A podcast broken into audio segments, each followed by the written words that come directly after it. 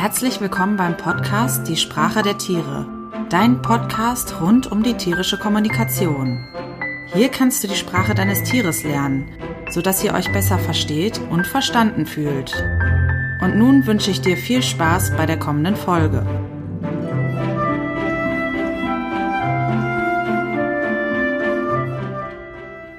Schön, dass du wieder dabei bist bei der fünften Folge vom Podcast Die Sprache der Tiere. Ich habe vor dieser Folge bei Instagram euch gefragt, welches Thema ihr gerne haben möchtet und habe gefragt, ob ihr lieber etwas lernen wollt über das Training einer Transportbox für euer Tier oder etwas über Kaninchenhaltung lernen möchtet. Und dabei rausgekommen ist, dass ihr gerne was über Boxentraining lernen möchtet. Und deshalb geht es in dieser Folge um genau dieses Thema. Ja, es soll um Boxentraining gehen. Das heißt, warum brauche ich eigentlich eine Box und warum sollte ich das trainieren? Und für wen ist das geeignet, dieses Training? Und wie läuft das eigentlich überhaupt ab? Und das Thema Boxentraining möchte ich auch als Aufhänger nutzen, um allgemein etwas über operante Konditionierung und positive Verstärkung zu erzählen. Da gibt's ja noch viel Unklarheiten und es ist, glaube ich, gut, wenn man mal die grundlegenden Prinzipien dahinter versteht. Denn positive Verstärkung und operante Konditionierung kann man ja nicht nur fürs Boxentraining verwenden, sondern auch noch für ganz andere Anwendungsfälle. Die nächste Frage wäre ja dann, warum braucht man überhaupt Boxentraining?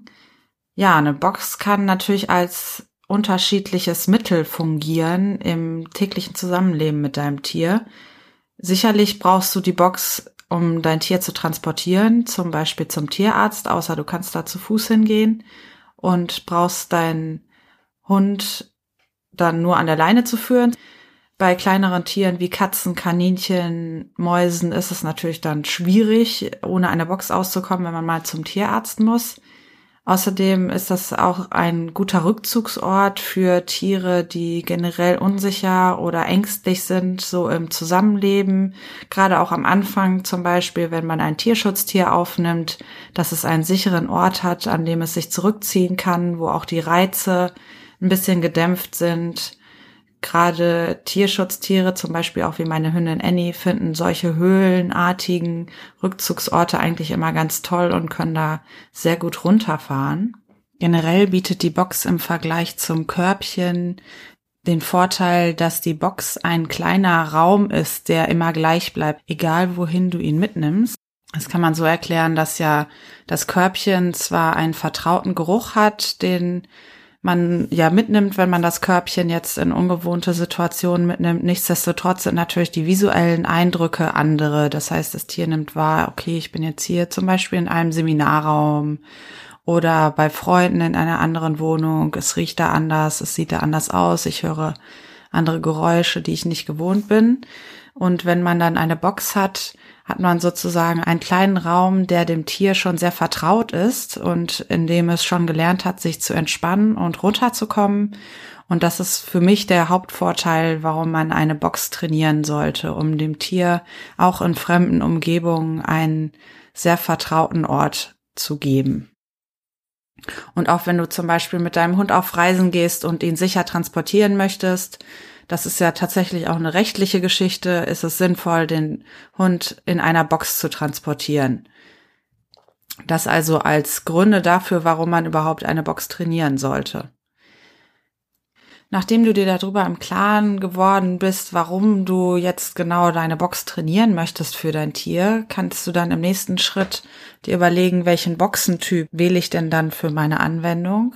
Da gibt es ja sehr unterschiedliche Modelle auf dem Markt, zum Beispiel der klassische Plastik. Transport, sage ich mal, eine Plastikbox mit einer Gittertür vorne oder auch noch einem Gitter oben. Die sind natürlich sehr praktisch, wenn es darum geht, das Tier damit zum Tierarzt zu fahren. Wenn es dann zum Beispiel inkontinent ist, dann kann man die leicht sauber machen oder diese Art von Boxen benötigt man auch, wenn man mit dem Tier in den Urlaub fahren will, weil die Airlines bestimmte Anforderungen an solche Boxen stellen. Wenn es jetzt allerdings darum geht, dem Tier einen Rückzugsort zu Hause zu geben, dann sind bestimmt eher so höhlenartige Boxen für dich von Bedeutung, die zum Beispiel aus Stoff sind, wo manchmal noch ein Aluminiumrahmen eingearbeitet ist, um dem Ganzen ein bisschen mehr Stabilität zu geben. Die sind dann einfach ästhetisch ein bisschen schöner als so eine Plastikbox.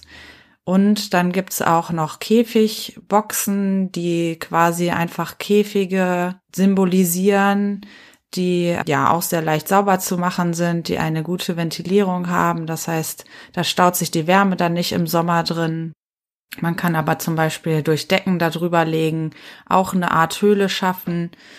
Da gibt's ganz unterschiedliche Modelle. Da kannst du dir dann überlegen, welches Modell dir gut gefällt, welches Modell gut für deine Ansprüche genügt. Und sicherlich ist auch ein Aspekt, den du noch überlegen kannst, muss die Box gut zusammenklappbar sein, also muss sie eine kleine Stauraumgröße aufweisen. Das ist sicherlich bei den Plastikboxen nicht der Fall meistens, aber dafür sind solche Käfigboxen oder Stoffboxen meistens zusammenfaltbar, so dass wenn du sie nicht brauchst, sie nicht so viel Platz wegnehmen. Das soweit zu den Anforderungen, die du dir im Vorfeld des Trainings schon mal überlegen solltest, um dann auch die richtige Box auszuwählen. Ziel des Boxentrainings kann es dann sein, entweder wenn du eine Box für dein Tier noch nie benutzt hast, dem Tier zu zeigen, dass diese Box ein super toller Ort ist, um dort zur Ruhe zu kommen und sich zu entspannen. Und solltest du die Box schon mal benutzt haben und das ist irgendwie schief gelaufen und dein Tier findet Boxen eigentlich jetzt eher ziemlich schrecklich, dann ist natürlich das Ziel deines Boxentrainings, dem Tier zu zeigen, dass diese Box eigentlich ein super toller Ort ist, auch wo man sich entspannen kann und dem Tier die Angst und Furcht vor diesem Ort zu nehmen. Nachdem du dir jetzt darüber klar geworden bist, was das Ziel deines Boxentrainings ist, möchte ich dir jetzt als nächstes die Trainingsmethode mitgeben, die operante Konditionierung. Operante Konditionierung heißt, dass auf eine gezeigte Verhaltensweise eine Verstärkung folgt. Mag sie positiv oder negativ sein, da komme ich gleich drauf. Das Individuum wird hierbei von sich aus aktiv, also dein Tier zeigt eine Verhaltensweise. Diese Verhaltensweise muss aber nicht unbedingt intendiert, also geplant sein, sondern kann auch zufällig erfolgen. Und genau diese Verhaltensweise, die dann gezeigt wird, wird dann durch eine Verstärkung bestärkt. Bei der operanten Konditionierung sieht die Verstärkung dann meistens so aus, dass Futter gegeben wird. Wenn man jetzt noch ein Stück weiter geht, kann man auch noch die instrumentelle Konditionierung verwenden. Da werden dann statt Gegenständen wie zum Beispiel Futter auch Verhaltensweisen als Verstärkung geltend gemacht. Ein kleines einfaches Beispiel zu beiden Konditionierungsarten. Also operante Konditionierung ist zum Beispiel, wenn dein Hund sich hinlegt und du gibst ihm dafür ein Leckerchen, so dass dann der Hund die Verknüpfung erstellt, okay, ich leg mich hin, danach gibt es eine positive Verstärkung in Form eines Leckerchens. Wenn jetzt dein Hund zum Beispiel nicht so sehr auf Leckerchen abgeht, sondern eher spielend durchs Leben geht sozusagen, dann kann man das auch durch ein Spiel bestärken. Das heißt dann, dass man sich in der instrumentellen Konditionierung befindet. Der Hund setzt sich zum Beispiel also hin und als Verstärkung erhält er kein Leckerchen, sondern wird zum Spiel aufgefordert. Ein wichtiger Aspekt der operanten Konditionierung ist außerdem, dass wenn eine Verhaltensweise positiv oder überhaupt verstärkt wird, dass sie die Wahrscheinlichkeit dann steigt, dass sie in der Zukunft häufiger gezeigt wird. Außerdem kann verstärktes Verhalten auch wieder gelöscht werden, wenn nämlich die Verstärkung über eine längere Zeit ausbleibt. Jetzt noch ein wichtiger Aspekt. Ob man jetzt ein Verhalten als positiv oder negativ beurteilt, hat aber nichts damit zu tun, ob das positiv oder negativ verstärkt worden ist. Man kann auch unbewusst negatives Verhalten positiv bestärken, indem man zum Beispiel Leckerchen an der falschen Stelle gibt. Zum Beispiel, wenn der Hund am Tisch bettelt, nehmen das zumindest einige Menschen als negatives Verhalten wahr. Wenn man dem Hund jetzt aber immer wieder nach diesem Bettelvorgang etwas vom Tisch zu essen gibt, dann verstärkt man ja dieses Verhalten positiv. Das heißt, auch ein negatives Verhalten, hier das am Tisch betteln, kann positiv verstärkt werden. Was positive Verstärkung ist, wissen wir, denke ich, alles. Also es wird etwas Positives hinzugegeben, sei es ein Spiel, sei es ein Leckerchen. Negative Verstärkung auf der anderen Seite ist, wenn eine Verhaltensweise dazu führt, dass eine unangenehme Konsequenz ausbleibt. Das heißt, einer Strafe wird prophylaktisch aus dem Weg gegangen. Zum Beispiel kann man das jetzt im Menschenbereich sehen, dass man sich immer an die Verkehrsregeln hält, weil man Angst davor hat, erwischt zu werden oder geblitzt zu werden. Auch ein wichtiger Hinweis auf das Thema Verstärkung. Es ist so, dass wenn man jede Verhaltensweise, also jedes Erscheinen einer bestimmten Verhaltensweise verstärkt, dann lernt das Tier das besonders schnell. Das heißt, wenn ich dem Tier jetzt zum Beispiel Sitz beibringen will und jedes Mal, wenn es sich hinsetzt, kriegt es ein Leckerchen immer wieder, immer wieder, auf jeden Fall 100 Prozent, dann lernt das Tier diese Verhaltensweise sehr schnell. Allerdings kann es die auch sehr schnell wieder verlernen dadurch, weil es eine geringe Stabilität dieses gelernten Verhaltens gibt. Wenn das Verhalten jetzt allerdings nur ab und zu verstärkt wird, zumindest nach einer anfänglichen Phase, wo das Verhalten vielleicht immer verstärkt wurde, sollte man dann die Verstärkung immer nur noch ab und zu geben, damit das Verhalten sich festigt und gelernt wird und nicht so schnell wieder verlernt wird.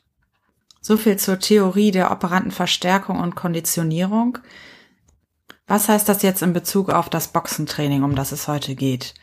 Im Idealfall kennt dein Tier die Box noch nicht. Das heißt, für das Tier ist die Box erstmal ein neutraler Gegenstand, den du dann sehr gut positiv aufbauen kannst. Es gibt natürlich auch den Fall, dass du das schon mal versucht hast, mit deinem Tier die Box aufzubauen oder du hast bislang dein Tier immer gezwungen, in die Box zu gehen, weil du keine Zeit dafür hattest, Boxentraining zu machen, aber das Tier zwischendurch halt mal zum Tierarzt muss. Da wird es dann ein bisschen länger dauern, aber nichtsdestotrotz ist es auch möglich, dem Tier dann zu zeigen, dass die Box ein positiver Ort ist. Also, das heißt, du präsentierst die Box jetzt erstmal deinem Tier, du stellst es zum Beispiel auf den Boden und kannst dann erstmal schauen, zeigt dein Tier Verhaltensweisen, die du positiv bestärken kannst. Das heißt, zum Beispiel fängt das Tier an, an der Box zu schnuppern, dann kannst du das natürlich positiv bestärken, indem du ihm jedes Mal, wenn es an der Box schnuppert, zum Beispiel ein Leckerchen gibst.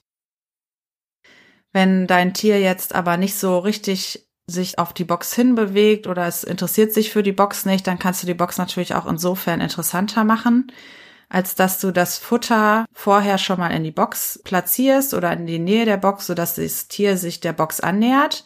Und wenn es das dann tut, kannst du dem Tier wieder Futter geben, um dieses Verhalten, sich der Box zu nähern oder in die Box reinzugehen, wieder positiv zu verstärken.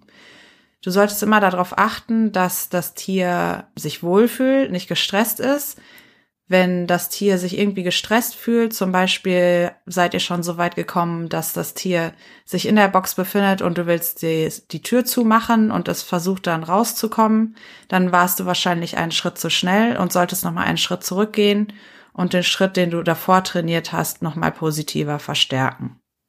Ich habe das zum Beispiel so gemacht, als Annie bei mir eingezogen ist, habe ich mir relativ schnell eine Box gekauft, die ich verwendet habe, um sie im Auto zu transportieren. Die habe ich dann einfach ins Wohnzimmer gestellt und habe ihr erstmal Zeit gegeben, daran zu schnuppern, sich das genau anzugucken. Also habe den Habituierungsprozess sozusagen laufen lassen. Sie hat sich daran gewöhnt, dass die Box da ist, dass von der erstmal keine Gefahr ausgeht und habe dann angefangen, Verhaltensweisen, die sie gezeigt hat, die auf die Box sich hinbewegen heißen oder in die Box reingehen, zu verstärken. Oder ich habe auch Leckerchen in die Box reingeworfen und die sie dann da drin gefressen hat und habe das einige Male wiederholt, so dass ich gesehen habe, dass das für sie überhaupt gar kein Problem ist und dass sie sich nicht gestresst fühlt und habe dann angefangen, die Tür zu bewegen, also sie ein Stückchen zuzumachen und dann wieder aufgemacht, den Hund wieder rausgelassen, dann nochmal Leckerchen reingeworfen, die Tür wieder ein Stückchen zugemacht, wieder aufgemacht, den Hund rausgelassen, bis ich dann so weit war, dass ich die Tür geschlossen halten konnte. Und auch dann, als sie in der Box gelegen hat und die Tür geschlossen war, habe ich ihr durch die geschlossene Tür Leckerchen gegeben, damit sie auch da wieder in der Box liegen. Die Tür ist zu, positiv damit verknüpft, dass nichts passiert. Also habe ihr eine positive Verstärkung durch Futter gegeben und habe dann die Zeit immer weiter ausgedehnt dahingehend, dass sie dann länger in der Box bei geschlossener Tür war. Und irgendwann ist das dann natürlich so, dass ich die Box nehmen konnte, ins Auto tun konnte und sie dann freiwillig in die Box gegangen ist, ich die Tür zugemacht habe und sie ein Leckerchen gekriegt hat. und das dann gar kein Problem mehr war. Das ist natürlich auch so, dass je länger du das machst, desto seltener brauchst du eigentlich auch ein Leckerchen. Also mittlerweile ist das dann so, dass ich Annie sagen kann, dass sie in die Box reingehen soll. Da legt sie sich dann hin, ich mache die Tür zu und dann braucht sie auch nicht jedes Mal ein Leckerchen. Wenn das jetzt aber nicht so gut gelaufen ist, dann ist es natürlich, wie schon gesagt, ein bisschen schwieriger. Aber nichtsdestotrotz kannst du da auch anfangen, jegliches Verhalten deines Tieres zu bestärken, zum Beispiel zur Box hingucken, kannst du positiv verstärken. Wenn das Tier diese Verhaltensweise immer häufiger zeigt, kannst du dann als nächstes das Tier da mit einem Leckerchen zum Beispiel zur Box hinlocken und das dann da das Verweilen positiv verstärken. Und dann gehst du eigentlich genauso weiter, wie wenn du die Box neu aufbaust. Dann lockst du das Tier immer weiter in die Box und hinterher kannst du dann irgendwann mal die Tür zumachen und dann gibt's Leckerchen durch die Gittertür. Im Grunde genommen gehst du jetzt hier einen Desensibilisierungsprozess in Bezug auf die Box durch, also nicht wie in der letzten Folge in Bezug auf Kühe und das Pferd, sondern hier ist halt das, was deinem Tier ja Angst bereitet, die Box. Und da versuchst du immer ein Stück weit den Reiz zu erhöhen und wartest dann ab, bis die Angstreaktion deines Tieres abschwächt und dann kannst du immer einen Schritt weitergehen. Und irgendwann wird das auch für dein Tier ein positiver und völlig stressfreier Ort sein. Das kann natürlich je nach Tier ziemlich lange dauern oder super schnell gehen, je nachdem wie aufgeschlossen oder misstrauisch dein Tier ist. Aber auch Annie, die grundsätzlich misstrauisch ist, hat das relativ schnell in ein, zwei, drei Tagen drauf gehabt. Ich habe da aber auch mir keinen großen Stress gemacht. Apropos, ich rede ja jetzt immer allgemein vom Tier. Ja, mit welchen Tieren kann man das denn alles machen? Grundsätzlich kann man das mit allen Tieren machen, die das Konzept der operanten Konditionierung beherrschen. Das habe ich bei YouTube schon mit Ratten, mit Kaninchen, mit Katzen, ja, mit Hunden sowieso gesehen. Das heißt, alle diese Tiere, die man trainieren kann mit dem Prozess der operanten Konditionierung, den kann man auch beibringen, freiwillig in die Box reinzugehen. Kurze Zusammenfassung zu dieser Folge. Warum braucht man eigentlich eine Box? Eine Box braucht man meistens, um das Tier von A nach B zu transportieren, sei es von zu Hause zum Tierarzt oder auch auf Reisen. Es kann aber auch für unsichere oder allgemein für alle Tiere ein sicherer Rückzugsort in der Wohnung sein, den man dann auch praktischerweise überall mitnehmen kann und der dann ein kleiner Raum in einem Raum darstellt, der sich nicht verändert. Das hilft dem Tier dann sehr auch in unbekannten Umgebungen gut und schnell herunterzukommen. Für wen ist dieses Training geeignet? Für alle Tiere, die operante Konditionierung beherrschen, sage ich mal, also die darüber lernen können. Und wie mache ich's? Ich fange klein an und bestärke jedes Verhalten, was sich auf die Box hinzubewegt oder dann im weiteren Verlauf, dass das Tier in der Box sitzt, dass das Tier in der Box bei geschlossener Tür sitzt und so weiter. Ich tue mir da keinen Stress an und gehe lieber ein paar kleinere Schritte mehr, als zu schnell zu viel zu erwarten. Ja, jetzt meine Frage an dich. Benutzt du eine Box auch darüber hinausgehend, dein Tier zum Tierarzt zu bringen? Hast du das als Rückzugsort oder Reiseutensil? Mag dein Tier seine Box oder ist es eher stressig im Moment und du möchtest das gerne ändern? Schreib mir das doch gerne unter den Instagram-Post zu dieser Folge. Und ich freue mich auch wie immer sowieso über Feedback zu der Folge und auch über eine Rezension bei iTunes und würde mich freuen, dich auch beim nächsten Mal wieder dabei zu haben. Bis dahin wünsche ich dir und deinem Tier alles Gute und tierische Grüße, deine Judith von Die Sprache der Tiere.